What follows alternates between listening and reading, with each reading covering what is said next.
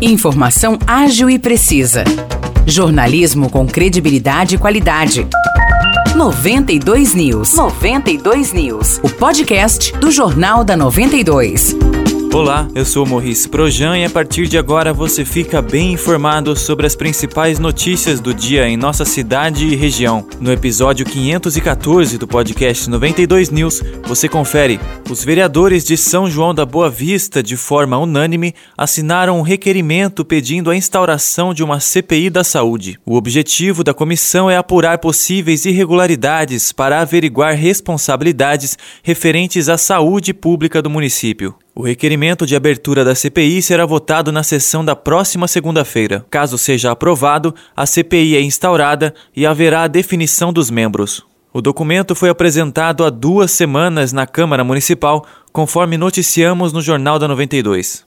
Até segunda-feira passada, quatro vereadores haviam assinado: Júnior Davan, Gustavo Belloni, Tite e Claudinho. Com isso, ficou faltando uma assinatura para que o documento entrasse em discussão. Diante disso, o vereador Júnior Davan, que tomou a iniciativa de pedir a CPI, acreditava que nenhum vereador mais assinaria o requerimento. Mas durante a última semana, o documento tramitou pela Casa de Leis e todos os vereadores apoiaram a iniciativa. Apesar de ter assinado o requerimento, o edil Carlos Gomes pontuou que falta um fato concreto a ser investigado pela CPI. É, o regimento da casa ele fala em fato concreto.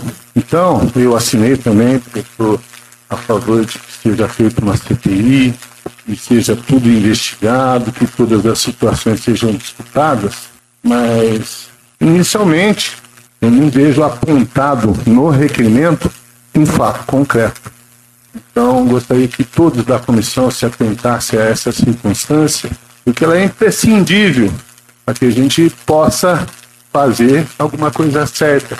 A fala de Gomes foi rebatida por Júnior Davan. Para ele, um dos fatos concretos que deve ser investigado é a forma como o Instituto Rita Lobato, que administra a saúde sanjoanense, fez a contratação dos funcionários. Será que a, a Rita Lobato é a empresa que foi contratada para administrar a, a UPA e as UBS? Será que eles estão tendo autonomia para contratar, para contratar os profissionais que eles desejam? Será que eles estão podendo contratar médicos? Eles estão podendo contratar é, todo, é, desde do, do faxineiro até o médico mais conceituado. Eles estão tendo essa autonomia ou eles estão sendo obrigados a engolir de goela abaixo cabide de emprego do nosso executivo? Essa, essa é uma pergunta, entendeu? Então, isso, isso para mim já é, já é gravíssimo. Júnior Davan acredita que a falta de médicos, medicamentos e itens básicos nas unidades de saúde, a demora no atendimento na UPA e outras questões que ele identifica semanalmente também devem ser alvo da investigação da CPI.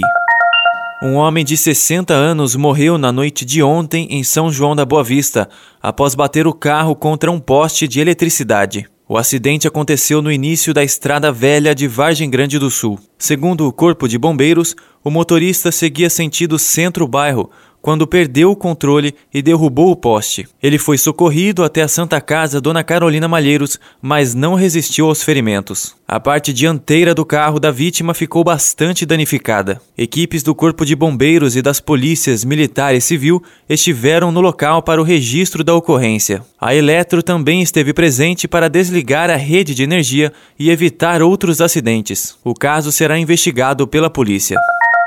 Aguaí e Espírito Santo do Pinhal aderiram à Semana Estadual de Enfrentamento ao Escorpianismo Escorpião, que teve início ontem e vai até sexta-feira, dia 26 de agosto. Além da conscientização por meio das redes sociais, os agentes de controle de vetores vão intensificar ações pelas cidades, com distribuição de panfletos, carro de som com alertas, entre outras atividades. Em Aguaí, em caso de aparecimento de escorpiões, o munícipe pode entrar em contato com o controle de vetores pelo telefone 19 3653 7194. Já em Pinhal, o contato é o Centro de Controle de Zoonoses pelo telefone 19 3651 7701.